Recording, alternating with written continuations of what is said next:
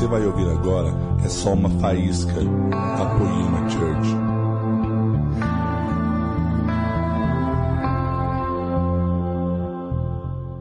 Espírito Santo, em nome de Jesus, nós buscamos a Ti agora e pedimos que o Senhor nos torne uma terra fértil, Senhor Jesus. Nós não queremos ser à beira do caminho, nós não queremos ser, Senhor, uma terra cheia de pedra, não queremos ser uma terra cheia de espinho, mas nós queremos ser uma terra fértil, porque a terra fértil ela dá somente 100 por um. Ela não dá 60, ela não dá 30. A terra fértil ela dá 100 por um. E a semente é a Sua palavra, e a terra somos nós. Senhor, não há defeito na Sua palavra, Sua palavra é poderosa em todo o tempo, mas muitas vezes existe alguma coisa que nos atrapalha de compreender mais das Escrituras Sagradas, compreender mais do Teu Espírito Santo e da Tua vontade. Em nome de Jesus, que haja uma transformação incrível nessa noite sobre as nossas vidas, pelo poder da Tua graça e misericórdia, e que ninguém que entrou aqui nessa noite saia como entrou, Pai, mas saia cheio, completamente cheio, e não só cheio, mas transbordando, derramando do teu Espírito Santo, em nome de Jesus. Amém. Amém. Você está pronto?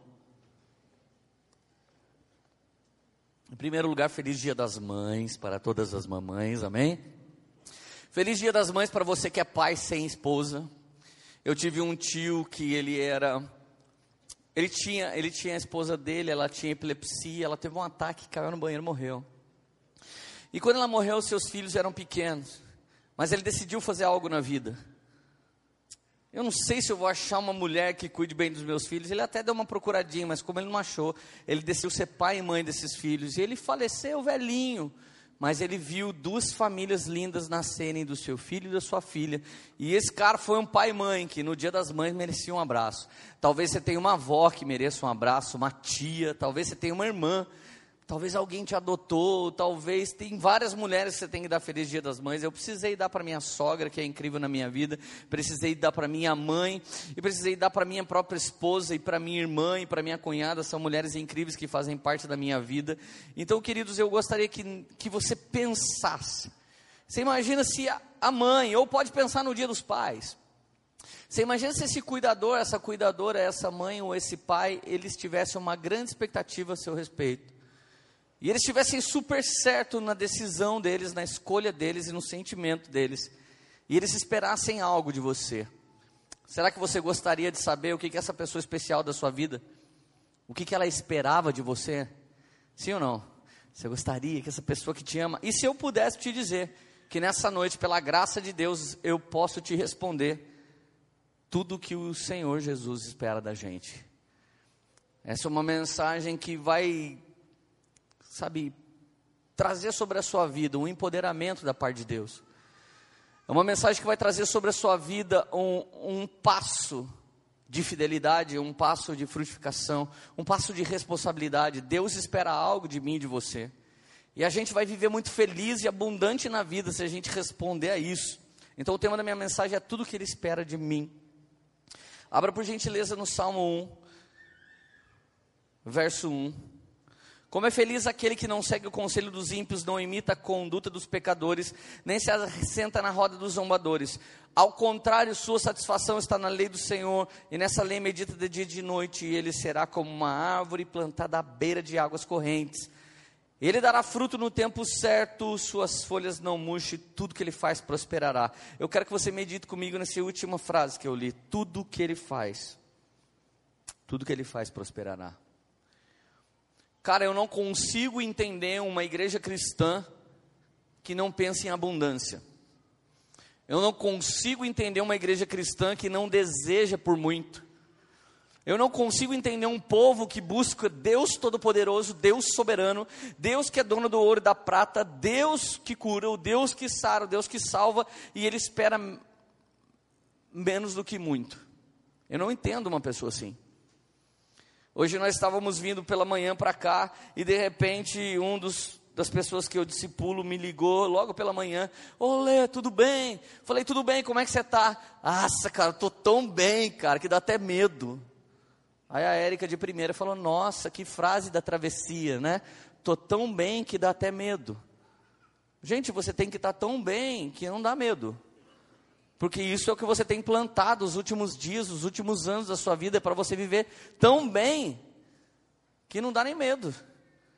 Eu me lembro quantos anos da minha vida eu orei e falei: Deus, Salomão teve tempo de paz na vida dele, quando é que o senhor vai trazer isso para Poema?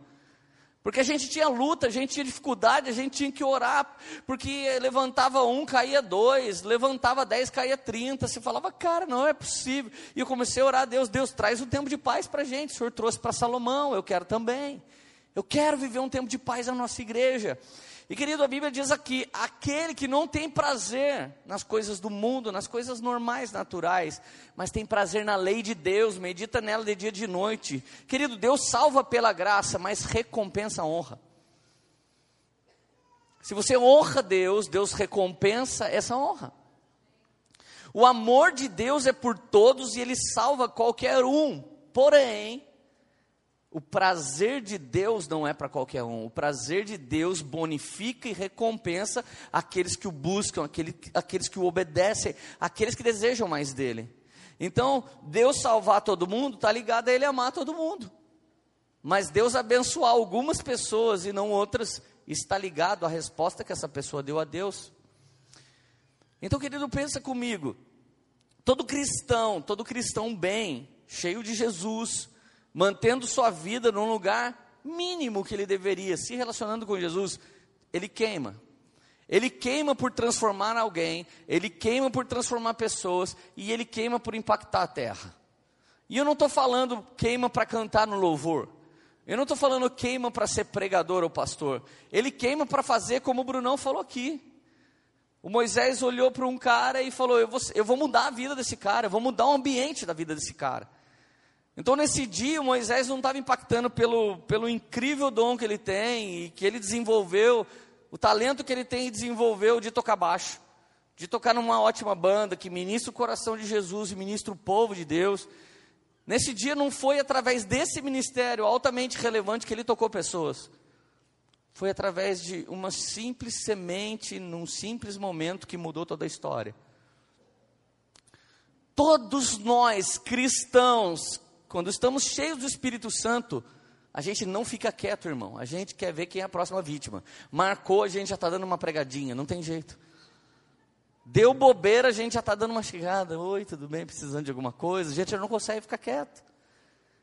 É o que eu sempre combino. Nós vamos mudar para nova casa. Eu não quero, Lília, parece, eu pareço doido, gente. Eu fico Lília, Eric, Radassa. Não quero vocês pregando para ninguém aqui. A gente dessa vez vai morar como uma família feliz. Gente, na mudança eu já estou indo lá na casa do vizinho. Já Eric olha para mim o que está fazendo. Eu falo aquilo que eu falei para vocês não fazer. Já estou lá dando uma pregadinha para as pessoas já. Gente, eu perco a chance de ficar quieto, mas eu estou queimando. Sabe qual é o meu problema? Eu acredito que eu vou mudar o mundo. Esse é o meu grande problema. Eu, eu, acredito. Ah, não deu certo até hoje. Eu penso assim, é que eu não tinha vindo ainda. Agora eu vim. E aí você pode até falar, nossa, o que, que ele pensa que ele é? Eu não penso, eu tenho certeza, isso que é o pior. E se eu compartilhar isso muito alto, alguém fala, nossa, mano, que cara arrogante, vou embora. Cara, se eu falar mais um pouco, você vai ter certeza mesmo, tipo, é arrogante mesmo. Mas, cara, a Bíblia fala que Deus é rico e Ele é soberano e Ele é abundante. E a Bíblia diz que Ele sonha com filhos abundantes. E a Bíblia diz que Ele sonha que aonde a gente puser o pé, Ele vai dar por herança. E a Bíblia diz que Ele sonha que aonde a gente puser a mão, Ele vai fazer multiplicar. E a Bíblia diz que aonde a gente puser a mão, onde a gente sabe e colocar uma meta e um projeto, tudo vai prosperar. Ou seja, nada vai dar errado. E aí? E aí eu não desejo, ah, não, não desejo esse Deus, eu sou humilde. Eu me lembro um dia que um cara falou assim: eu não, eu, Sabe que eu não vou na poema? Parece show, cara. Parece show aquela igreja. Eu falei: Você gosta de aonde? Ah, eu gosto lá onde é daquele jeitinho. Você sabia que muitas vezes o orgulho se esconde mais no simplismo do que numa especialização e profissionalização de alguma coisa? A Bíblia deseja um sacrifício excelente, ele não deseja um sacrifício meia boca. Então, às vezes, a gente pode falar assim: não, o meu é pequenininho, não cresce, não acontece, mas o meu é daqueles de verdade. Pronto, já está cheio do orgulho errado. Cara, você não tem noção. Nós sonhamos com uma igreja que reflita Jesus, desde o comprimento, desde o cara que ajuda você a estacionar o carro até aqui dentro. Por que, que você acha que a gente dá balinha para você quando você chega? A gente dá balinha, dá um abraço, tem uma plaquinha, tem alguém, porque a gente quer que você se sinta tocado por Jesus de alguma maneira, seja pela palavra, seja pelo louvor, seja por cuidar dos seus filhinhos, seja por ter algo para os seus filhos adolescentes, não importa, nós queremos que a sua vida seja tocada por Deus de alguma maneira. Nós acreditamos que Ele nos deu semente e nós devemos jogar semente, mas a nossa glória é mudar as terras? Não, a nossa glória é jogar semente. A glória do semeador é lançar sementes. Vocês estão felizes ainda? Todo cristão ele pensa em algo que tenha impacto. Ele deseja algo que traga impacto. Nem que seja de maneira errada. Já viu, às vezes tem uma discussão entre um crente e não crente, aquele crente é radical e o não crente é mais radical ainda, daí o radical fala assim: "O meu Deus vai fazer não sei o que com você". A gente sempre sonha com impacto. As músicas que mais dão certo num, numa vertente do cristianismo, é música que diz que Deus vai se vingar em seu nome. É música que diz que Deus vai fazer você dar a volta por cima. É quase que o um beijinho no ombro evangelho. Se cantou isso, pregou isso, ah, essa é a palavra de Deus para minha vida.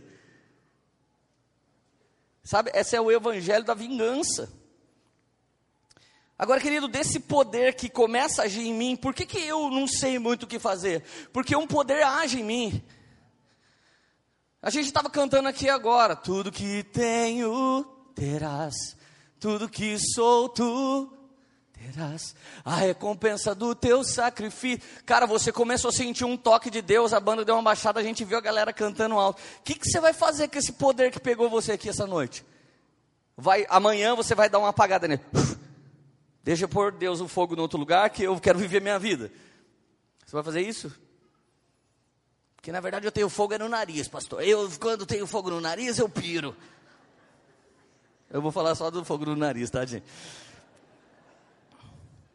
Gente, o poder que age em mim, chega algum momento que ele começa a escapar de mim. E é a hora que ele quer agir a partir de mim. E aí, cara, não adianta alguém falar, você não é líder. Você não foi batizado. Você não foi discipulado. Não adianta ninguém falar isso, porque você começa. Cara, eu preciso fazer alguma coisa para Jesus. a gente fala, calma, cara, senta aí, você precisa receber mais de Deus. Desse que você começa, calma, caramba. Eu não calmava quando eu bebia, eu não calmava quando eu fumava, eu não calmava quando eu cheirava, agora que eu não vou calmar mesmo. Agora, entre esse toque e essa vontade de fazer, tem aqueles que a vontade está apagando, ou já apagou. Mas uma verdade é que nós precisamos entender João 15. Gente, se você não lê a Bíblia, lê João 15 o resto da vida, tá bom?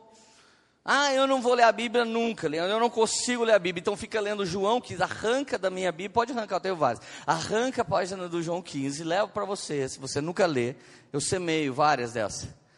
Fica lendo só João 15, lá Jesus vai começar falando assim, eu sou a videira verdadeira, meu pai é agricultor, vocês são os ramos. Eu sou a videira meu pai é o agricultor, vocês os ramos. O que, que você acha que o agricultor e a videira espera de você? Vai, repete comigo, eu sou o ramo. Não, mais forte, eu sou o ramo. Então o pai, ó, o pai é o agricultor, é o dono da terra, é o agricultor. Jesus é a videira e você é o ramo. O que, que você acha que ele espera de você? Frutos. E ao contrário do que muita gente pensa, fruto não é ir no culto, fruto não é ler a Bíblia, fruto não é dar dízimo. Isso é parte da frutificação. Fruto é a quantidade de Jesus que possa, pode ser vista em mim. Fruto é alguém me experimentar e sentir gosto de Jesus.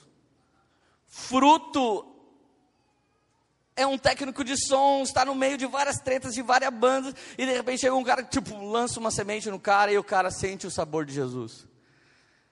Eu lembrei da história do Moisés o dia que eu fui levar um cara, fui discipular um cara, gente, mas o cara era muito coitadinho, era muito caipira.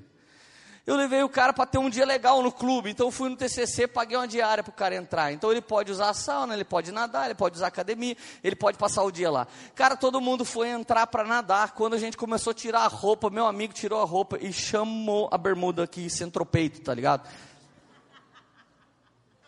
Eu olhei e falei, mano, o Mazarop reencarnou.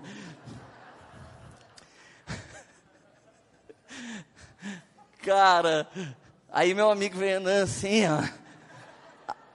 Aí o tio que trabalhava na piscina falou: se tiver penetra aqui, eu vou pôr para fora. Porque não adianta ficar entrando com a senha dos outros aqui, não. Eu já olhei para o cara assim e falei: Satanás, é você, já está se levantando. Eu estou investindo na vida do menino. O menino querendo separar. A esposa dele veio para nossa casa. Foi ter um tempo com a Érica. Eu falei: vou levar esse cara lá, vou colocar ele na sauna. Eu tinha um discipulado na ponta da língua. Vou pôr ele na sauna, vou tolar a sauna no último. Ainda vou ficar jogando água lá no sensor da sauna para a sauna pensar que está frio. A hora que ela estivesse no talo, ele falasse: ah, ah, vou sair. Eu falasse: vai, cara, o inferno é pior que isso, cara. E você não vai sair do inferno. Melhor você voltar para ela. Tava tudo pronto, velho. Mano, não tem como escapar desse discipulado. Prega esse Belém do Pará, Palmas, Tocantins, os caras vão para frente sem Jesus. É mais quente do que Palmas no inferno. Misericórdia, quero aceitar Jesus só por causa do calor que o cara vive.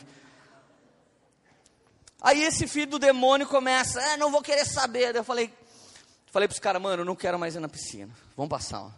Nem no que eu estou saindo, eu falei, eu vou lá na direção do TCC mandar esse cara embora. No que eu estou indo lá para dar uma de mala. Eu pago, eu pago meu clube, eu sou sócio dessa droga. Sabe esse estilo que a gente tem? Eu, a hora que eu cheguei na porta, do Espírito Santo falou: não entra. Se você não tem vida para dar para aquele homem que está morrendo, você não tem mais nada para fazer, você nem tem ministério. Eu virei e falei: valeu, Jesus. Voltei e falei: como é que eu vou fazer alguma coisa de Deus para aquele cara? Gente, entrei lá, olhei para o cara assim, eu estava com óculos. Tinha acabado de ganhar um Evoque louco branco, estava na moda naquela época. Os MC não estavam imitando nós ainda. Eu estava de boa. A hora que eu vi o cara, falei, cara, eu quero semear uma coisa na sua vida. Ele olhou, o que, que é isso? Quero te dar meu óculos. Um presente. Ele, você não quer nada em troca? Falei, não. Ele falou para mim, você é gay? Falei, Deus, a segunda do cara é menos de cinco minutos, velho. Falei, mano, não quero ficar com você. Não estou chamando você para fazer nenhuma coisa. Pega esse óculos só porque eu quero semear na sua vida dele. Ô oh, louco, mano, ninguém faz isso. Eu falei, eu sou diferente, sou diferente de todo mundo. O que, que você tem? Eu falei, eu não sei o que eu tenho, velho. Minha vontade é falar, vontade de dar uma porrada na sua cara. Mas eu não falei. Eu precisava semear uma coisa de Jesus na vida desse cara. Eu precisava dar um toque de Deus na vida desse cara, mas primeiro eu precisei tomar um toque de Deus, porque eu já estava perdido nos meus direitos.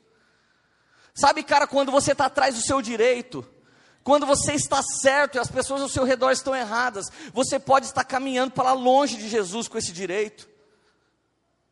Sabe, Jesus, ele tinha o direito de acabar com a terra, mas ele pegou esse direito e trocou pela justificação. Já que ninguém era justo, ele falou: Deixa que eu resolvo, eu pego o pecado de todo mundo. Você sabe, a Bíblia diz que a terra com espinhos, ela não produz frutos.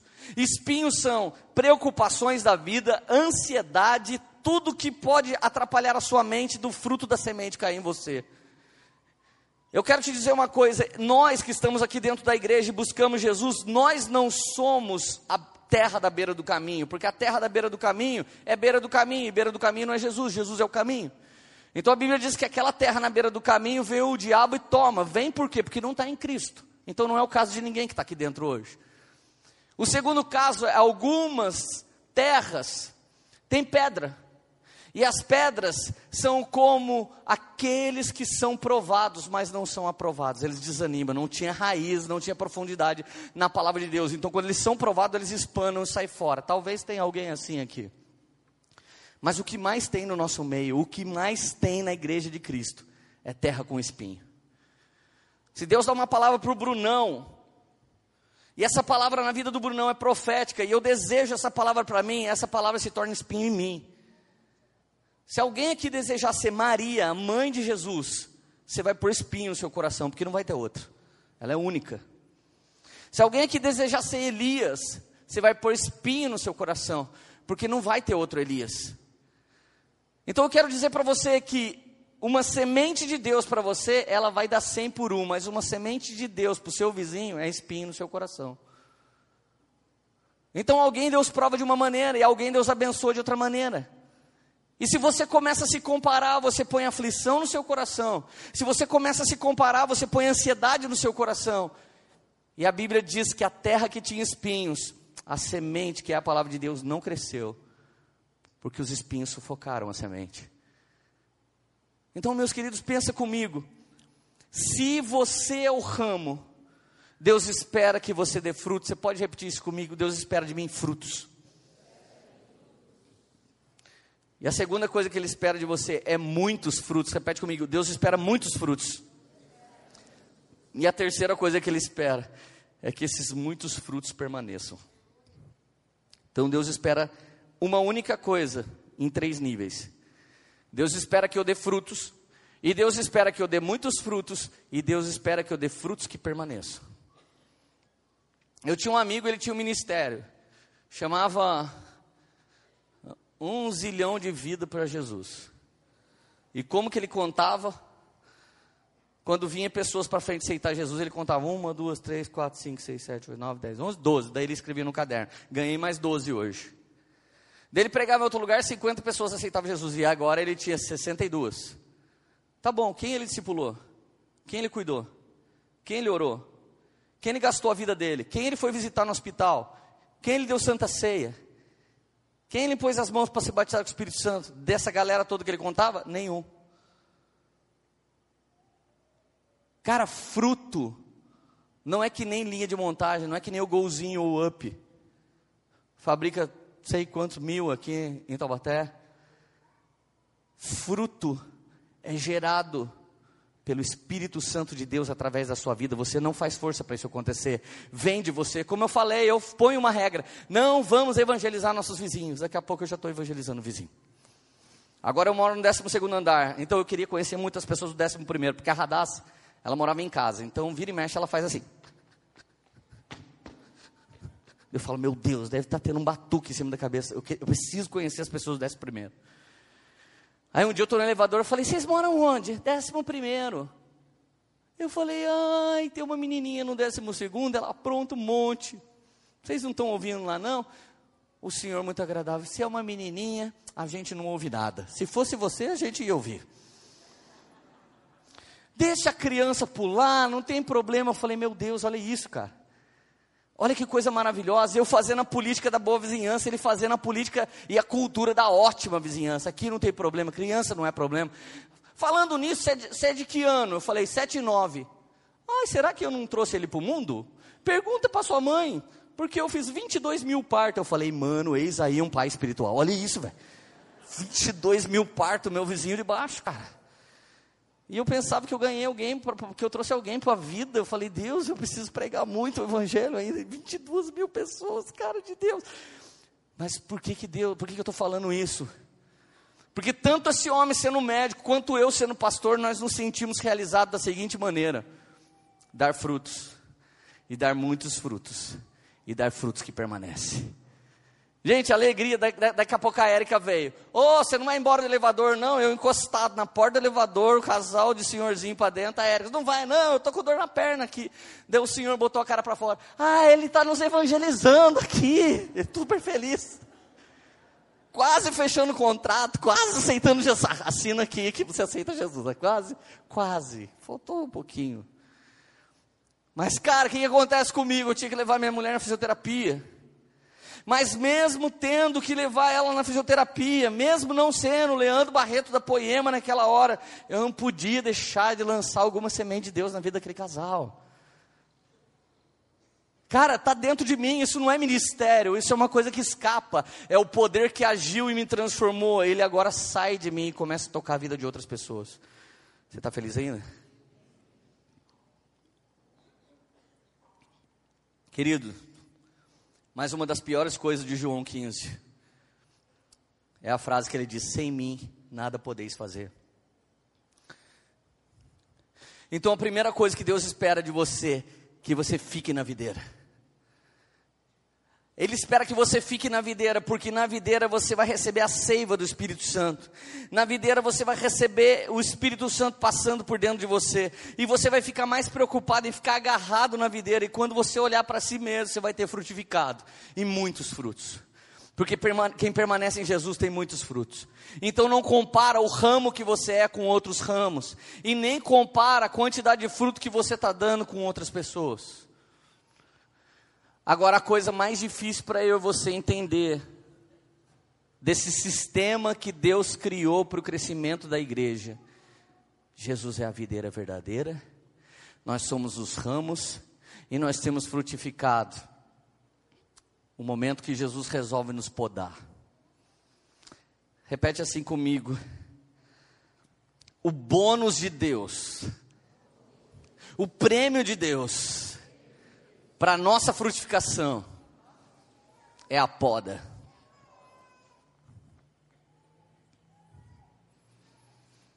Sabe quando que um salão de cabeleireiro não cresce?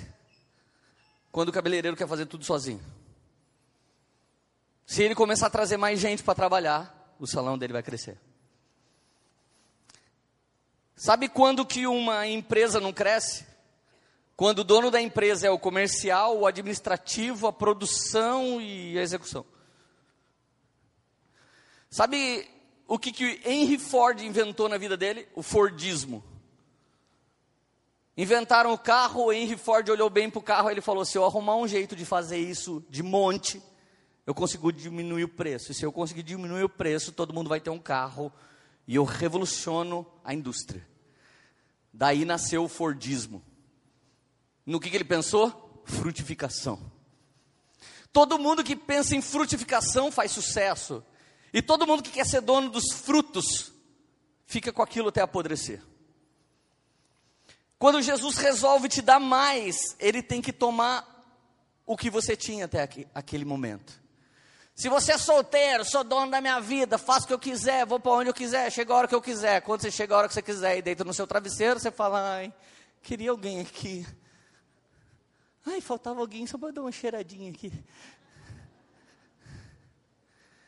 Mas daí, chega na sexta-feira, seus amigos casados falam: É, cara, eu não vou no happy hour, só vou passar no rap porque não dá para ficar um hour. Então eu vou sair fora já e você pode ficar aí. Daí você, é, eu sou solteiro, maconheira, cabeleireira. Aí você, mas aí você deita na sua cama, ah, cara, sou sozinho. Então daí você casa. E você casa, ai que gostoso, casei, ai que gostoso, que gostoso. Daqui a pouco você fala, ai cara, caramba, casei. Então, se você queria perder a sua individualidade, claro que você não queria, mas você queria ganhar o casamento. Então, Deus te deu uma poda. Eu tomo sua vida individualista e eu te dou uma vida incrível. Mas você vai perder muita coisa, você não vai ser mais só você. Ah, tá bom, eu topo. Daí depois um dia você está feliz com a sua esposa, vocês são felizes e não sabem. Aí um dia vocês falam, ah, tá tão chato, nós vamos ter um filho. Pronto. Todas as coisas que você comprou na Tokstok, seu filho vem com mira laser de fábrica de quebrar só as da Tokstok, da Casa Bahia ele não quebra. Seu filho sabe o que você comprou na Breganha. Ele olha e fala: ah, nem tem graça brincar com isso. Você ganhou um negócio, dia das mães, da Tokstok. Seu filho vai lá, pá, quebra o negócio. Ah, pai, olha que bonito que eu fiz. E se você resolver ter o segundo filho, então? É que nem jovem aqui na igreja, tem cara que faz 18 anos, pastor, estou feliz, queria que senhor orasse para mim. É mesmo, filho? Porque comprei um carro. Fala, mano de Deus. Tudo que o cara tinha era 10 tênis de mil reais que a mãe dele financiou para comprar. E um iPhone. E agora comprou um carro. Mas é claro que não vai casar. Mas não vai casar, cara. É um individualismo atrás do outro. Agora, depois do carro, eu vou comprar roda grande. Depois da roda grande, eu vou pôr o filme preto. E depois do filme preto, eu vou pôr Xenon.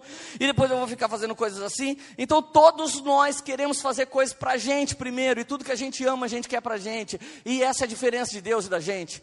Quando eu e você amamos, a gente quer para nós. Mas quando Deus ama, Ele dá. Quando Deus amou o mundo de tal maneira, Ele deu o filho dele. E falou: Se todos vocês seguirem meu filho, vocês vão ser incríveis.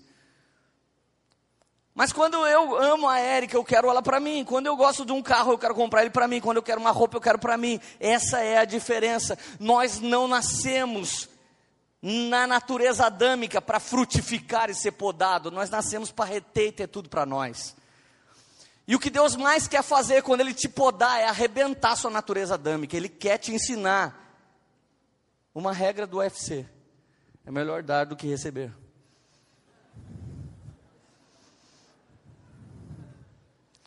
Nunca mais você vai esquecer essa regra. É melhor dar do que receber. O primeiro cara incrível da nossa igreja a multiplicar GC, ele multiplicou GC três vezes em três meses. Ele pegava um GC, o GC, pão.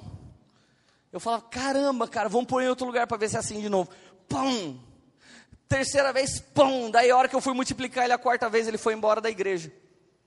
Eu nunca entendi porque que ele foi embora da igreja. Aquele ia ser hoje o maior evangelista dessa igreja, maior de todos. E depois de anos, eu fiquei sabendo pela boca dos fofoqueiros: ah, ele foi embora da igreja, ele nunca mais quer ver você, ele tem uma ferida no coração com você. Falei: que ferida? Ele disse que você tinha inveja dele, que toda vez que ele bombava um GC, você arrancava o GC dele. Eu falei: que besta, cara. Que cara idiota, Jesus. Se ele tivesse falado para mim, eu ia falar: cara, você é um evangelista. O evangelista que segura fruto morre, o evangelista produz fruto e ele passa os frutos para pastores cuidar. E os pastores pegam esses frutos, consolidam esses frutos e passa para os mestres fundamentar. É assim que a gente vive. Um plantou, o outro regou e o Senhor deu o crescimento. Paulo plantou, Apolo regou e o Espírito Santo deu o crescimento. Querido, as podas de Deus é para que você não seja dono de nada e Jesus venha ser glorificado em todas as coisas coisas. Eu vou ter uma nova frutificação que é bem difícil. Eu vou dar minha filha para casar. Cara, é, é uma benção. Ela vai casar com o cara mais incrível que eu conheço. Mas ela vai embora. Vou ficar com saudade dela. Mas daqui a pouco não vai ter netinho, Leandro? Vai! Eu tenho 38 anos, gente. O cara, o dia que o cara falou, cara, você vai ser meu sogro, eu falei, mano, essa palavra é de velho. Tem que ser, devia estar na Bíblia, de 50 para cima é sogro. Está escrito lá em 2 Brunão 7,14, está escrito. Agora, queridos, pensa comigo. A Bíblia diz em Levítico 6, verso 12 e 13: essa é a fórmula para o seu coração se manter queimando. Você que não quer que seu coração nunca se esfrie, você que está queimando e não quer nunca se esfriar, guarda essa fórmula no seu coração. Você que queimava e parou de queimar, o Espírito Santo vai denunciar para você o que, que anda de errado dentro de você. Os sacerdotes do Antigo Testamento eram homens que simplesmente eles tinham um ofício. Você acorda pela manhã, vai trabalhar no seu trabalho. Eles acordavam pela manhã e ia trabalhar no trabalho deles. E o trabalho deles era orar ao Senhor pelo povo. Eles ganhavam dinheiro para orar para o Senhor pelo povo. Só que eles eram pecadores como nós continuamos sendo. Então esses caras tinham que primeiro fazer um sacrifício para Deus perdoar o pecado deles, e depois eles entravam na presença de Deus para fazer um sacrifício para Deus perdoar o pecado do povo. E tinha uma regra, Levítico 6, verso 12 e 13. O fogo sempre arderá no altar e não se apagará, mas o sacerdote acenderá a lenha, repete comigo, ele acende a lenha toda manhã e coloca o sacrifício todo dia. Era o trabalho dele. Verso 13: O fogo arderá continuamente no altar, não se apagará. Então todo dia ele tinha que chegar lá, se o fogo está quase apagando, ele põe lenha, põe lenha, o fogo não pode apagar. E o fogo pegava para quê? Para você pôr carne morta. Gente, sacrifício é carne morta. Sacrifício é sangue derramado e carne queimada. Então todo sacrifício que eu e você fazemos mata a nossa carne. Então o que, que Jesus espera de você todo dia? Todas as manhãs você acorda, amanhã cedo você vai acordar. O fogo dessa noite vai estar tá meio em fumaça, a chama vai estar tá pequena. E não adianta ligar para o seu líder. E não adianta ir no YouTube ver a pregação de alguém. Amanhã cedo você dobra o joelho e começa a jogar lenha no fogo que a gente colocou essa noite em você. Então você joga e joga. E depois que você joga essa lenha, você tem que pôr carne morta para queimar, para Deus receber adoração. E o que é carne morta? sacrifício. Eu sou o sacrifício. Você é o sacrifício. Então, dois sacrifícios que eu tenho feito. Eu tenho mudado minha rotina. Eu tenho mudado as coisas que eu tenho que fazer para fazer duas coisas. Nesse momento, ajudar a Lília com o TCC e com o casamento e ajudar ela, a Érica, com a recuperação do joelho. Só que no meio do caminho eu estou me doando para elas. Eu estou me doando, e eu não estou falando de ministério, porque senão você vai se comparar comigo com aquilo que eu faço, vai falar: ah, não, eu trabalho secular, o Leandro trabalha na igreja, então esquece ministério. Eu quero falar da minha casa. Então eu começo a fazer as coisas pela Érica, daqui a pouco a Érica, cara, eu quero levantar e quero fazer, estou ficando triste já de ver você fazendo isso. Eu falo, amor, mas se marido não serve para ajudar a esposa, para que, que serve? Porque na hora de chegar junto a gente sabe, mas na hora de sair de fininho também a gente sabe. E é na hora que a maior parte dos caras querem sair de fininha que Deus espera que eu entre. Gente, pensa no sacrifício. Eu lavando louça. Gente, eu começo a lavar louça, eu falo, Jesus, daqui a pouco vão sujar tudo de novo, já deixa aqui, já dá vontade de fazer isso. Eu vou arrumar a cama, eu penso a mesma coisa, mas daqui a pouquinho já chego para dormir, já está do jeitinho, está com o meu formato, Deus, deixa assim. Mas a minha mulher acha muito bonito, tudo feito, arrumado. Então eu vou lá. O vassalo da Érica. Gente, e de repente eu falei, Lilian, o que, que você está precisando? Ela, pai, para de fazer, já está fazendo demais. Eu falei, Lilian, eu vim do meio de uma parentela em que o pai tirava dinheiro de casa para gastar com bebida. Eu vim do meio de uma família que pai tirava dinheiro de casa para gastar com prostituta e com droga. Eu vim do meio de família que pessoas tiravam dinheiro de casa para jogar no videopoker, para jogar na loteria, para jogar numa agiota, para jogar no cartão de crédito. Mas a Bíblia diz que os pais ajuntarão tesouros para os seus filhos, não o contrário que vai acontecer. Falei, Lili, cala a boca e recebe. Ah, então tá bom, pai. Querido, quando você está doando, as pessoas não sabem nem receber, porque o mundo só sabe tomar.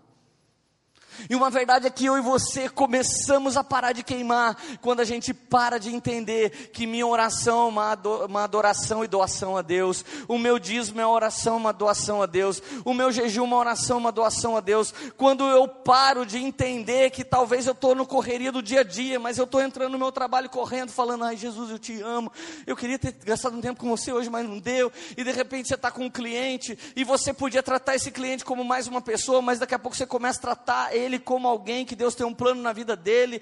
Isso você está doando. As pessoas estão encontrando alguém que não vai querer tomar delas, mas uma pessoa que quer dar para elas. Então você quer dar vantagem, você quer dar uma ajuda, você quer dar um abraço, você quer dar uma palavra de conforto, você quer dar um carinho e o seu coração, o seu altar vai permanecer queimando, porque o sacerdote fazia aquilo para Deus e fazia aquilo pelo povo. Toda vez que você se mantém fazendo coisas para Deus e pelo próximo, você mantém o seu seu altar incendiado com o fogo de Jesus. Sabe, um dia Deus, um dia Deus usa Paulo, e Paulo fala assim: Timóteo, eu gostaria que você fizesse a obra, presta atenção, vocês que são líderes. Paulo chega e fala assim: Timóteo, eu gostaria que você fizesse a obra de um verdadeiro evangelista. Cara, ele está falando com Timóteo. Quem é Timóteo? O jovem pastor da igreja mais top da, do momento. A igreja que mais bombava no Instagram no YouTube era a igreja de Éfeso, igreja de Timóteo. Paulo passa por lá e fala assim: Posso te pedir uma coisa? Faça um trabalho de um evangelista. Por que, que Paulo está pedindo para ele fazer o trabalho de um evangelista? Porque o cara que te discipula, o cara que você anda, é o cara que você mais se parece. Se você só der ouvido para o Luciano Subirá, você vai se tornar mestre das Escrituras. Se você só der ouvido para o Cantarino, você vai ser um evangelista. Se você der só ouvido para Fulano, você se torna como ele, já está no Salmo 115. Sendo Timóteo discípulo direto de Paulo, provavelmente ele, ele tornou Éfeso uma igreja apostólica. E na carta Lá na carta de Apocalipse para a igreja de Éfeso, o anjo diz assim: Olha só, Éfeso, vocês são top. Porque quando chega um falso apóstolo no meio de vocês, vocês sabem, vocês jogam o cara por terra. Eu amo vocês. Então ela era uma igreja monstruosamente apologética, monstruosamente teológica. Presta atenção. Mas eis que vocês perderam o primeiro amor. Tem muita liderança no Brasil que parou de queimar, porque nós viramos críticos de música, críticos de pregação, críticos do tamanho do shortinho das pessoas que estão vindo na igreja, crítico do que as pessoas curtem na rede social, e Deus deu uma ordem para a igreja de Éfeso. Eu sei que vocês são zelosos em experimentar os apóstolos, mas volte às primeiras obras. E Deus tinha alertado antes, através de Paulo, Timóteo, faz a obra do evangelista. Vocês que se tornaram incríveis de Bíblia, tem gente me ouvindo agora que você sabe que você devia estar tá pregando muito mais do que eu estou pregando na nação. De tanto de Deus que você tem, conteúdo, Espírito Santo, teologia. Por que, que você não experimenta voltar a evangelizar? Experimenta voltar a ganhar pessoas ao invés de discutir, ao invés de cruzar o braço e ficar rosnando no ministério, achando que alguém deixou você para trás. Querido, em nome de Jesus, talvez você esteja passando por uma poda que você não compreende. E eu vou te dizer, quando a gente não compreende a poda, a gente acha que está no quartinho secreto, mas quando a gente se depara, é dentro da barriga da baleia que a gente está. Muita gente não está no lugar secreto. Muita gente não quis a poda, então correu de Deus para outro lado. E Deus é tão bom e gracioso e maravilhoso que ele levantou um ministério chamado a baleia. A baleia é aquela que te engole fora dos propósitos e ela vai cuspir você de volta nos propósitos de Deus. Tem muita luta que muita gente está passando, que o nome da sua luta é a baleia. Deus está pegando você em amor, está te transportando de volta numa barriguinha estranha, mas confortável, para o lugar dos firmes propósitos de Deus. E se você voltar para o seu primeiro amor, a baleia vai abrir a boquinha e vai soltar você no centro da vontade de Deus, e você vai voltar queimando, fazendo fazendo algo para Deus e algo pela vida do próximo. Vocês estão felizes ainda? Esse sacrifício precisa ser aceito, gente. Se alguém me der bala de gengibre, cara, eu guspo. Eu odeio gengibre. Mas se alguém me der a balinha da poema, eu chupo, que eu falo, nossa, que balinha da hora. Isso é aceitável para mim. E eu estou falando isso não é para você me dar balinha. Eu estou falando isso porque Deus aceita alguns sacrifícios e outros Ele não aceita. Então, se tudo que eu e você fizemos até hoje foi para Jesus, deixa Ele podar. Sabe o que, que os frutos fazem com o ramo? Eles baixam o ramo e fortificam aquele ramo, mas quando é podado, o ramo sobe mais ainda do que a altura que ele começou. E quando ele subir, ele está maior ainda em comprimento, então ele vai ficar mais alto. E a Bíblia diz: e Ele vai podar cada um de nós para que a gente dê mais fruto ainda. Deus precisa romper a nossa vida através de poda para nos dar mais e mais e mais fruto. Então você perde a individualidade, você ganha um casamento e é uma vida mais completa, é uma vida mais gostosa. E daqui a pouco você está casado já há algum tempo, Deus te dá um filho, é uma vida mais completa ainda. Imagina a vida de um vovô e de uma vovó abençoado no dia das mães mães, casa lotada, todo mundo em casa, lotado de jeito. Foi, já foi toque-toque, já foi até Casa Bahia, né? acabou com tudo. Mas alguém de cabelo branco não discute. É tanta maturidade que ele fala, tadinho, deixa ele falar essa bobeira aí, tadinho. A gente ama. Eu já frutifiquei, fui podado tantas vezes, já, já vem uma podinha de Deus, ele vai melhorar. Você já prestou atenção que Jesus, quando voltar, ele vai vir com o cabelo branco como a neve? Por que, que você acha que ele vai voltar com o cabelo alvo como a neve? Porque ele não vai voltar como menino. O menino nasceu, um filho se nos deu. Mas o governo que nasceu sobre os ombros desse menino agora está debaixo dos pés desse homem de cabelo branco. Isso representa sabedoria. Isso representa inúmeras, inúmeras frutificações de poda, frutificações de poda. Então você não pira em aplausos, você não pira em sucesso, você pira em continuar frutificando, porque é tudo para a honra e glória do nosso Senhor e Salvador Jesus Cristo. Versículo 8 de João 15. Você tem noção que um dia alguém vai olhar para o seu casamento, que um dia alguém vai olhar para sua casa, que um dia alguém vai olhar para os seus filhos, e esse alguém vai glorificar Deus por causa da sua vida. No meio de um povo que se separa e casa de novo, como se fosse troca de camiseta. No meio de um povo que não honra pai, não honra mãe, no meio de um povo que, que discrimina todo mundo, no meio de um povo que briga com todo mundo. No meio de um país que um portas dos fundos sacaneia o evangelho de Cristo todo dia ninguém fala nada, e o padre fala de macumba e tem que aparecer para pedir desculpa. Exatamente o que aconteceu com o Fábio de Mello essa semana. É no meio desse povo que a gente vive. Sabe quando que alguém vai ver o reino de Deus? É quando alguém esbarrar com você e sentir o sabor de Jesus. Então, irmão, não é o sabor de mel que você tem que sentir, é o sabor da cruz. E à medida que você for experimentando o sabor da cruz, é à medida que as pessoas vão experimentando o sabor de Jesus através da sua vida. Então a Bíblia diz no Salmo, no, no, em João 15, verso 8: Meu Pai é glorificado pelo fato de vocês darem muito fruto. E agora? Você ainda vai querer ser um crentinho? Ah, isso eu quero um pouquinho. Pastor, eu quero um pouquinho para não ser tentado, mas a Bíblia diz que você vai ter uma medida recalcada, sacudida e transbordante, que não é só para você, é para ser semeada nas nações. E agora? Gente, eu quero mais. Eu quero mais porque o que eu tenho não é meu. Gente, de verdade, você acha que nós estamos felizes com a poema aqui? Eu queria comprar esse quarteirão inteiro para a gente pôr carro para tudo quanto é lado, pôr salinho infantil, pôr ministério, tudo quanto é coisa. Deus dá associação para a gente, dá, dá para nós, a gente cuida direitinho. Agora, gente, o Deus que ama a multiplicação, sabe o que ele abomina? A falta dela. Você tem que entender que assim como Deus se agrada da nossa multiplicação, ele se irrita com a falta dela. E a Bíblia diz em Mateus, capítulo 25, verso 28, tire o talento desse e entregue para aquele que tem 10. A Bíblia diz que um homem passou e disse para alguns homens que estavam trabalhando: Eu te dou cinco talentos, te dou dois talentos e para você eu te dou um.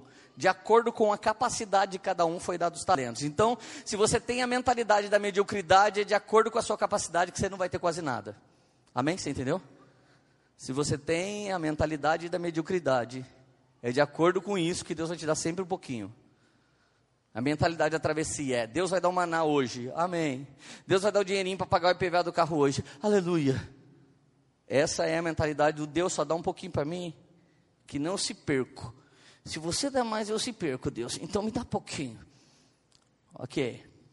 A Bíblia diz que um dia esse homem volta e ele fala para o cara que tinha dois talentos. E aí, cara? Tudo bem? Cadê os dois talentos que eu te dei? Ele chegou e falou: Senhor, agora eu tenho quatro. Servo bom e fiel. Espera aqui que a gente já vai celebrar. Olhou porque tinha cinco. Cadê os cinco talentos que eu te dei? Senhor, agora eu tenho dez. O Senhor me deu cinco, mas agora eu tenho dez. Servo bom e fiel, encosta com aquele que tem dois. Deus não está preocupado com o quanto. Ele quer saber se houve multiplicação. Daí ele chega lá para o um. O um era o mais crente, gente. Pensa num cara crente. Você. E esse um talento aí, cadê? Deus Todo-Poderoso. Aquele que colhe onde não planta. Aqui, tá, tá, tá, tá. Já vai pregar para mim? Eu sou a palavra, para de pregar. Cadê o talento? Ele abre o buraco assim. Está aqui. Está aqui o seu talentinho. Você só tem isso? Sim. Mas eu sou diferente dos outros. Eu não fiz de qualquer jeito. Eu não fiz qualquer coisa. Eu não se vendi. Eu não sei o quê. Cara, Deus te deu uma coisa. E você não multiplicou essa coisa. Não, peraí, Deus te deu uma esposa. E você vai ficar o resto da vida falando assim: ah, essa mulher atrasa a minha vida. E por que você não adiantou dela? Você vai ficar o resto da vida falando que esse marido não presta. Por que, que você não fez ele prestar? Assim como um monte de mulher tem o poder de fazer um cara não prestar, eu tenho certeza que as mulheres cheias do Espírito Santo pode fazer os caras passar a prestar em nome de Jesus. Até travou, cara. Viu? O inimigo ficou furioso. Aí Jesus chega e fala assim: ah, não, não tem problema, você é um coitadinho, minoria. Eu sou marxista, vai. Ó, oh, vocês que ficaram oprimindo ele, por isso ele multiplicou, dá tudo para ele. Você acha que está isso na Bíblia? Leia bem a sua Bíblia para você ver o que está escrito aí. Tirem o talento desse, porque aquele que pouco tem, até o pouco será tirado, e aquele que muito tem, vai ganhar ainda mais. Você precisa desejar por multiplicação. O que é que é o pior da história? Mateus 21, 19. Vendo uma figueira à beira do caminho, aproximou-se dela e nada encontrou, a não ser folhas. Então ele disse: Nunca mais dê frutos. Imediatamente a figueira secou. Gente, o ministério que mais consegue esconder fruto é o ministério itinerante. Porque se o ministério itinerante tiver fruto ou não tiver, não dá para ver. Eu venho hoje, prego para vocês, vocês não sabem minha falha, não sabem se eu sou casado, não sabem se eu sou homem de Deus, não sabem se eu estou cuidando bem da Érica, vocês não sabem nada. Eu prego aqui, uso meu dom e vou embora. Talvez eu só tenha folhas. Você não convive comigo, você não pode comer do meu fruto. Agora vai você, Taubatiano, dá um pum aqui para você ver se a cidade inteira não fica sabendo. Chega até pindo o cheiro.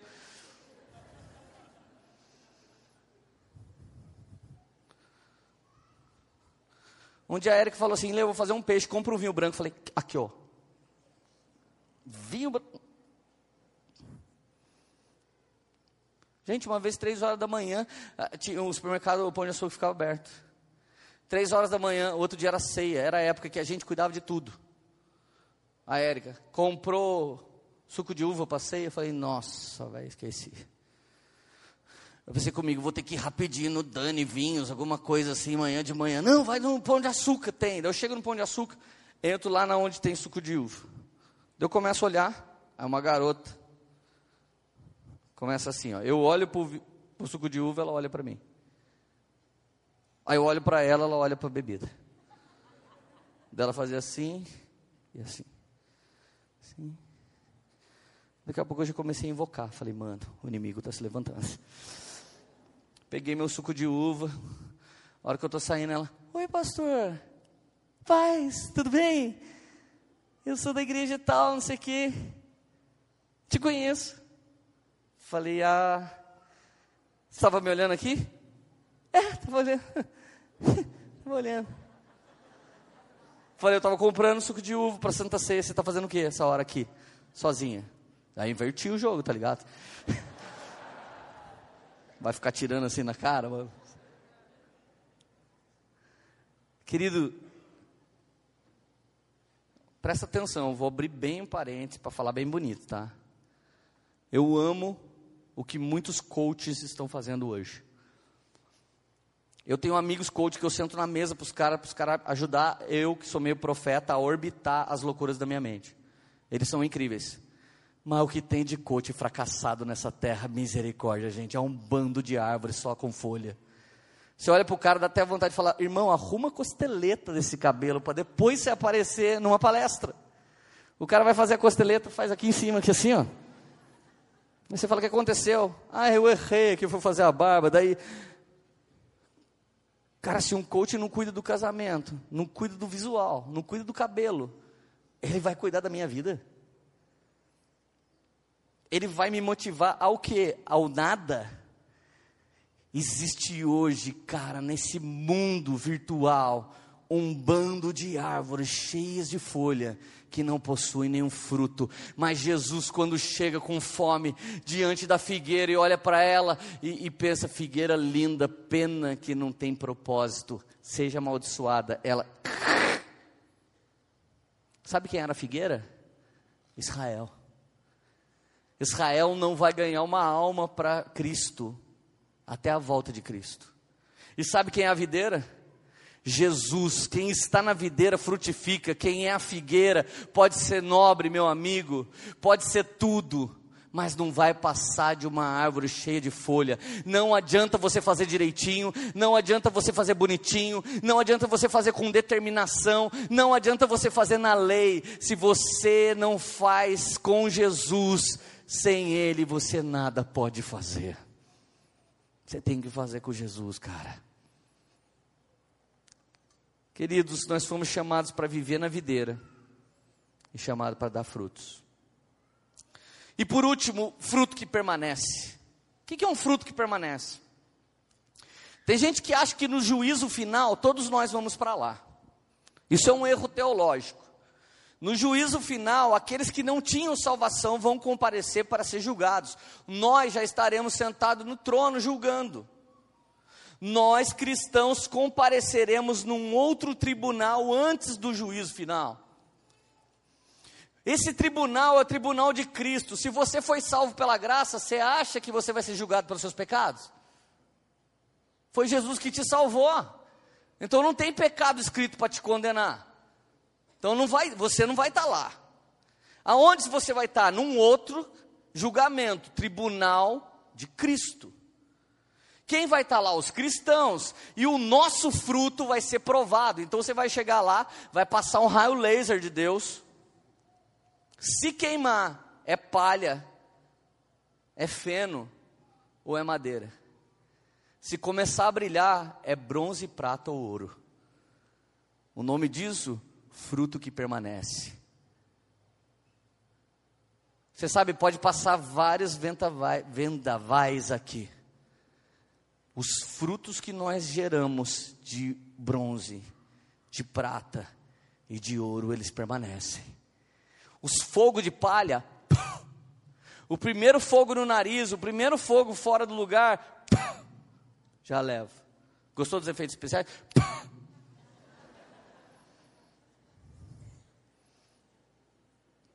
1 Coríntios 3,12: Se alguém gerar um fruto usando ouro, prata, pedra preciosa, madeira, feno ou palha, sua obra será mostrada, porque o dia atrará luz será revelado pelo fogo que provará a qualidade da obra de cada um. Se o que alguém construiu permanecer, esse receberá recompensa. Olha aí o Deus da graça, que também traz recompensa da honra. Você que se dedica a alguém que não tem jeito, mas você insiste no discipulado. Deus sabe que você está fazendo uma obra de ouro, irmão. Eu me lembro que às vezes a Érica saía para visitar uma irmã que hoje é firme aqui na igreja. Cinco anos ela indo atrás de uma irmã. A irmã não estava nem aí com nada nem ninguém. O pecado para ela parecia água de graça. Você jogava água da casa, jogava nas pessoas. Parecia o um caminhão pipa de pecado. Érica, onde você vai? Eu vou visitar a irmã. Eu falava, misericórdia, cara. Essa mulher não para. Essa irmã é uma das irmãs mais incríveis que nós temos no ministério hoje seis anos da dedicação da Érica, cinco anos a Érica atrás dessa moça, e só ela acreditava nisso. Hoje que o fogo tem provado essa ovelha, nós temos visto uma ovelha de ouro. Nós temos visto uma obra incrível que fogo nenhum e provação nenhuma pode parar. Você está feliz ainda? Então, querido Paulo faz a seguinte oração. Ele faz uma oração para que Cristo cresça dentro da igreja do coração do povo da igreja. E que a gente entenda como Cristo age e o que ele deseja fazer. Efésios 3, verso 14. Por essa razão, ajoelho-me diante do Pai, do qual recebe o nome toda a família nos céus e na terra. Oro para que, com suas gloriosas riquezas, Ele os fortaleça no íntimo do seu ser, com poder por meio do seu Espírito, para que Cristo habite no coração de vocês mediante a fé. Olha isso, gente. Cristo habite no coração de vocês mediante a fé. Então você que quer ser bom para Cristo ficar aí, cuidado, talvez Cristo nem entre. Porque talvez você seja tão bom algum dia que Cristo fala: "Ah, deixa ele, cara, é salvo sozinho". Então não é por bondade que Cristo habita em você. Não é pelo esforço que Cristo habita em você. Então tem dia que eu estou na bênção de Deus, irmão, mas eu tropeço e tudo que eu preguei aqui agora parece que um minuto vaza de mim.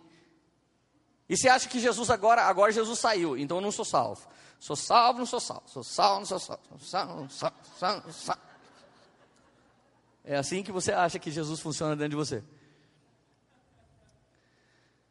Então eu soltei um, um palavrão. Então Jesus saiu.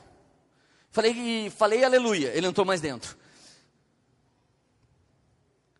Para que Cristo habite no coração de vocês mediante a fé.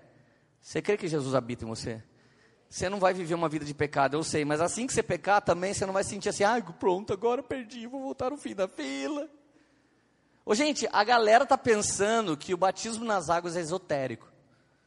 O que eu já ouvi de gente que já batizou e desviou, depois batizou, outra igreja desviou, depois batizou e desviou, já está no oitavo batismo, gente. E a Bíblia diz: um só Senhor, um só Espírito, um só batismo, e o cara quer todos os batismos. Pode batizar de novo, é que na época ele não sabia o que estava fazendo, não, mas é pela fé que você vive. E de verdade, cara, batizar sem fé não funciona nada. Não muda nada a vida de ninguém. Para que Cristo habite no coração de vocês mediante a fé. E oro, para que estando arraigados e alicerçados em amor, vocês possam, juntamente com todos os santos, compreender a largura, o comprimento, a altura e a profundidade, e conhecer o amor de Cristo que excede todo conhecimento. Então, eu estou numa tentativa frustrada de falar para você o tamanho do amor de Deus, mas a Bíblia diz que excede todo entendimento. Então não adianta tentar explicar e nem você tentar entender.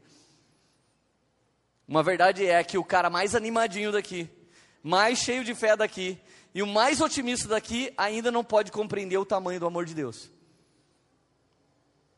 E é até por isso que ele mandou a gente pregar essa mensagem hoje. Porque talvez você não desanimou quando estava frutificando. Talvez você não desanimou quando você estava enxertado na videira verdadeira, mas talvez você desanimou quando você foi podado. Gente, eu estou vendo o dia que eu vou encontrar esse cara que foi embora daqui. E eu vou olhar no olho dele, vou dar um beijo nele, vou falar assim, mano, você é o maior evangelista que já apareceu na nossa igreja. Só que você não entendeu que eu estava te podando para você dar mais fruto ainda. Eu vou olhar no olho dele e eu vou fazer aquela fogueira, a segunda fogueira que Jesus fez para Pedro. E eu vou passar um calço nele, vou orar na cabeça dele assim, vou dar um mata-leão nele se ele não quiser aceitar Jesus de volta. E Deus vai dar um são do Lioto Machida para mim. O dragão.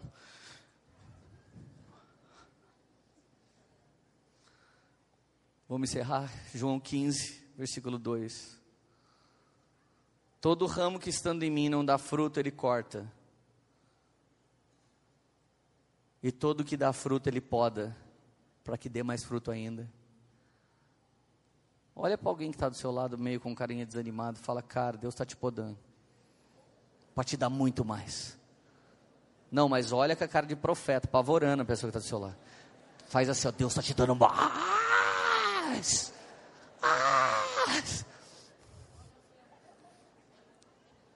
Está te podando para te dar mais. Gente, eu vou ter tão mais que eu não vou ter onde guardar, porque, pelo amor de Deus, pensa, pensa no Zé Poda, velho. Só toma poda, cara. Versículo 3: Vocês estão limpos pelo poder da palavra. Verso 4: Permaneço em mim, eu permanecerei em vocês. Então é só você ficar que ele fica. Amém, irmão? Você fica que ele fica. Ele sempre está ficando, ele está sempre ali, dando moral para você.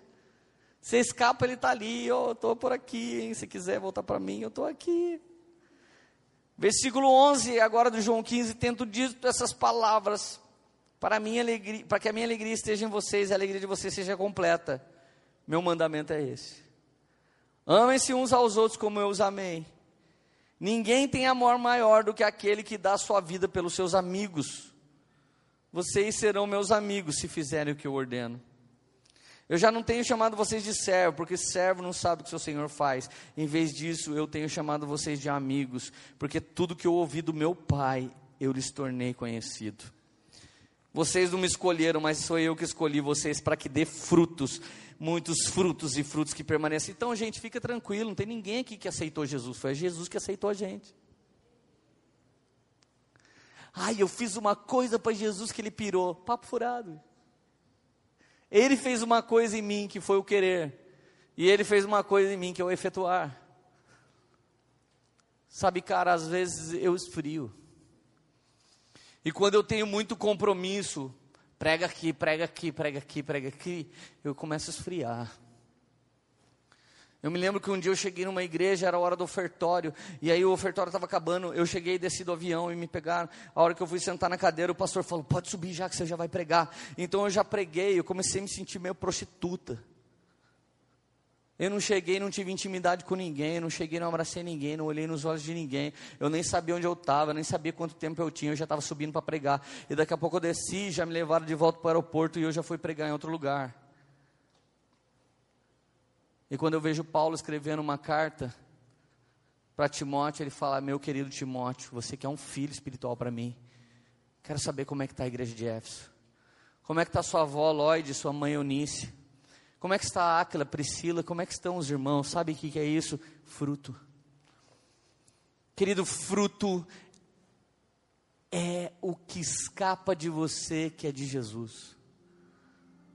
Eu não estou falando só de ministério.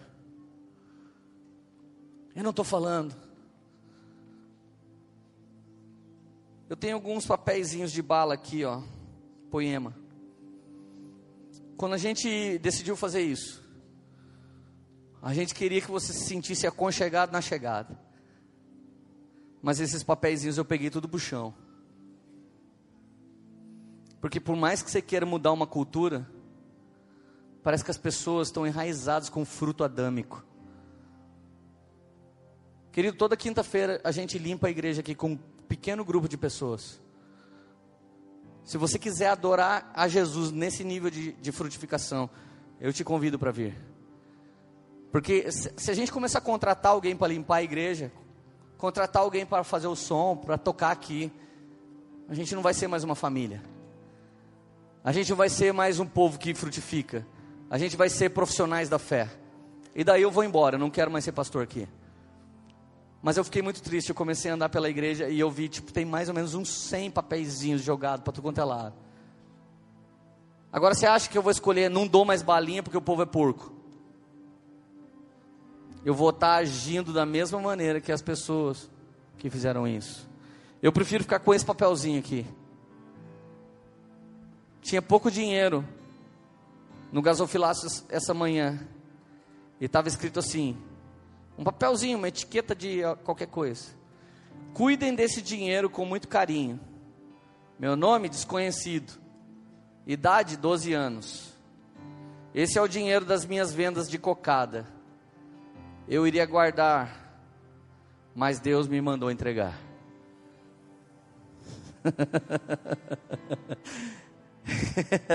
Esse papelzinho falou mais com você do que minha pregação inteira.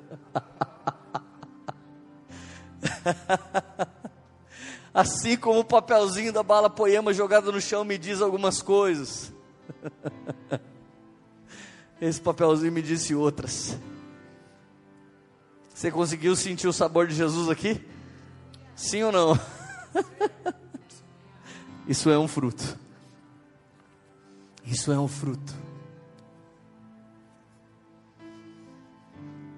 Então, quando alguém mexer com você, e você der uma resmungada porque você é crente, isso é o fruto da sua religião. Mas se você der uma invertida por amor a Cristo e amor àquela alma, seu incenso vai estar subindo e seu toque vai estar sendo no próximo.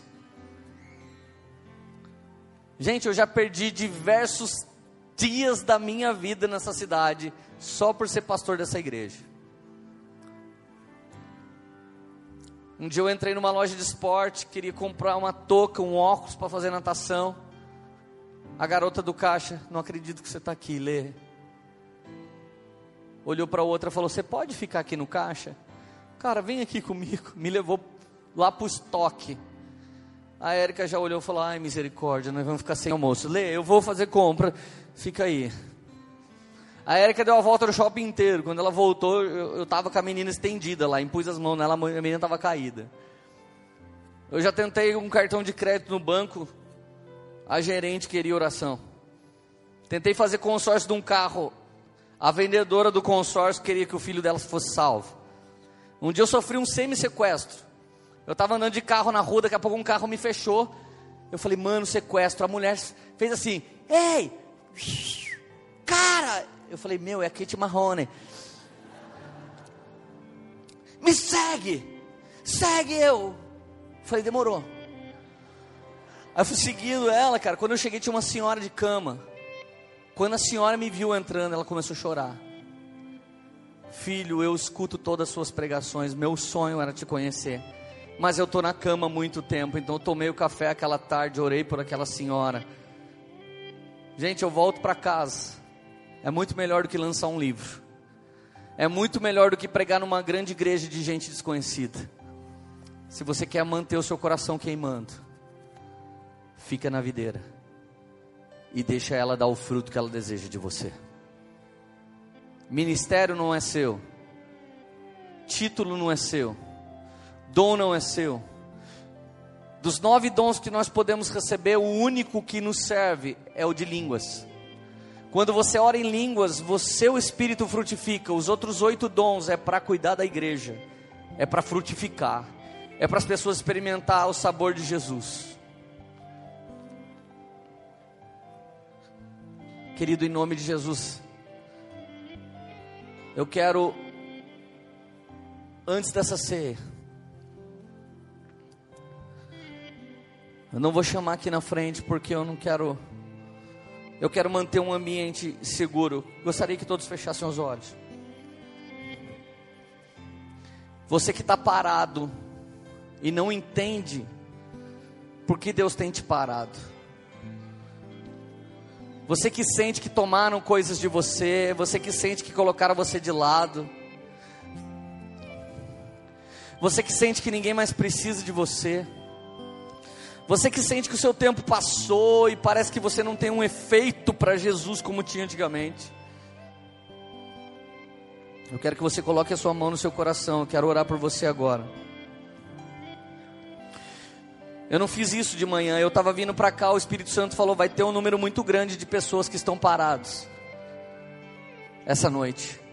E elas estão paradas porque elas não entenderam minha poda. Jesus hoje quer que você saiba que Ele fez isso com você para te dar mais do que você tinha. Para te dar mais do que você tinha. Ele pediu para a viúva de Sarepta a última refeição para dar comida para ela por muito e muito e muito tempo. Quando Deus te tira algo, Ele vai te dar algo ainda maior. Eu vejo Deus entregando chaves novas, novinhas para pessoas aqui essa noite. Chaves. Eu vejo paixão voltando para coração de pessoas aqui essa noite. O Espírito Santo me mostra. Gente que já foi apaixonada por almas e hoje se arrasta para vir no culto. Eu vejo Jesus te dando paixão. Chupa candaraceu, ralaia. Eu vejo Deus forçando uma mudança de pensamento de pessoas. Ele quer pôr no seu coração o contrário da frustração, que é desejo de muito e desejo de mais, e desejo do muito e do mais que veio de Jesus e não que você inventou. Sheikh Darasei Arabalasione Kalassarebessai. Eu vejo Deus querendo transformar. Existem pessoas paradas aqui porque você viveu uma vida fake por muito tempo. Você nunca se confessou, nunca abriu a verdade para ninguém. Você sempre se comparou, você sempre foi fã de si mesmo. E você, Deus está te amassando para não te amaldiçoar. Você sempre foi uma árvore cheia de folha, mas nunca foi uma árvore de fruto. E toda vez que alguém esbarrou em você, não deu para experimentar Jesus, não deu para comer um pedacinho do corpo de Cristo Deus Deus até baleia tem arrumado porque Ele te ama. Tanto a baleia quanto o stop está ligado ao amor de Deus. Tanto o pause quanto a baleia está ligado. Ele não desiste de ninguém. E quando Ele não arruma uma baleia, Ele arruma o deserto.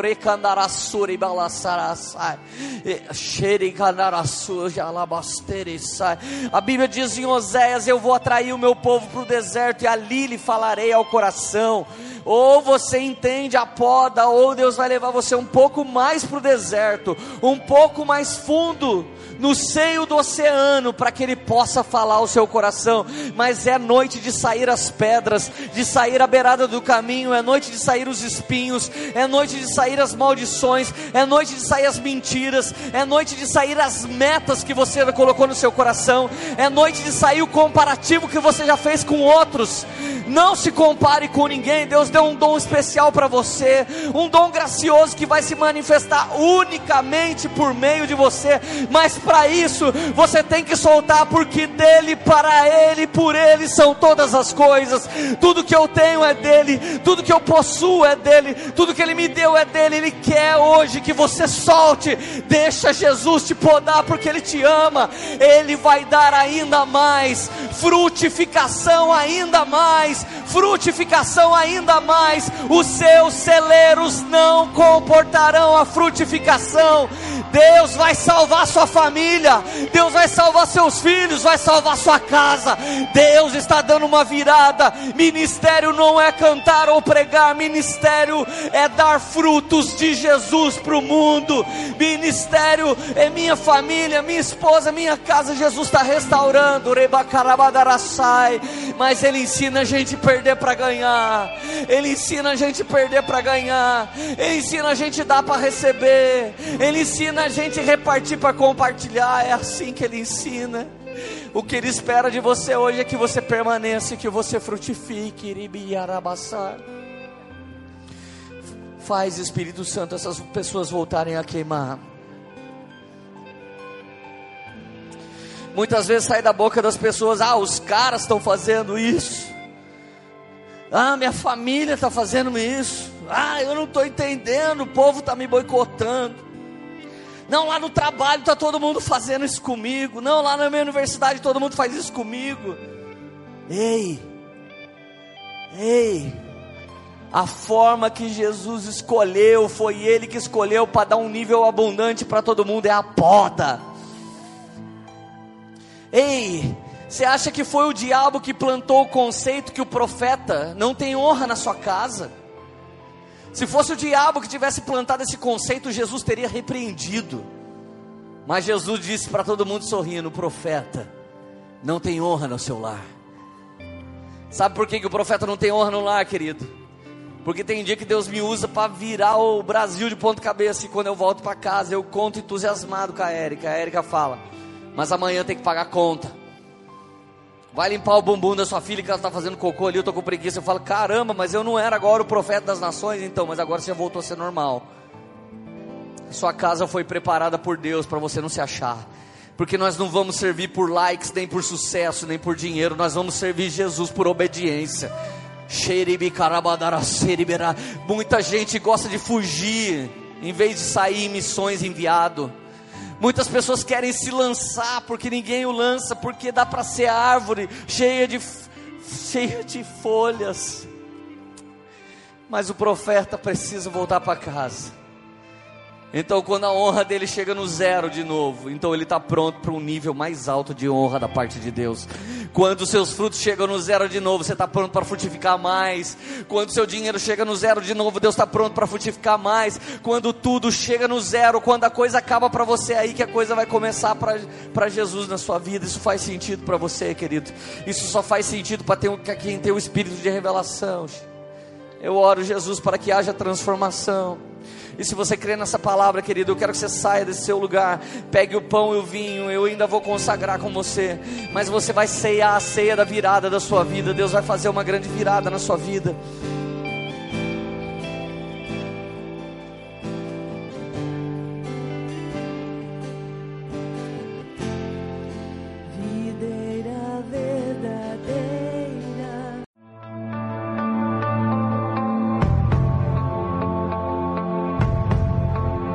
Você acabou de ouvir uma mensagem da Poema Church.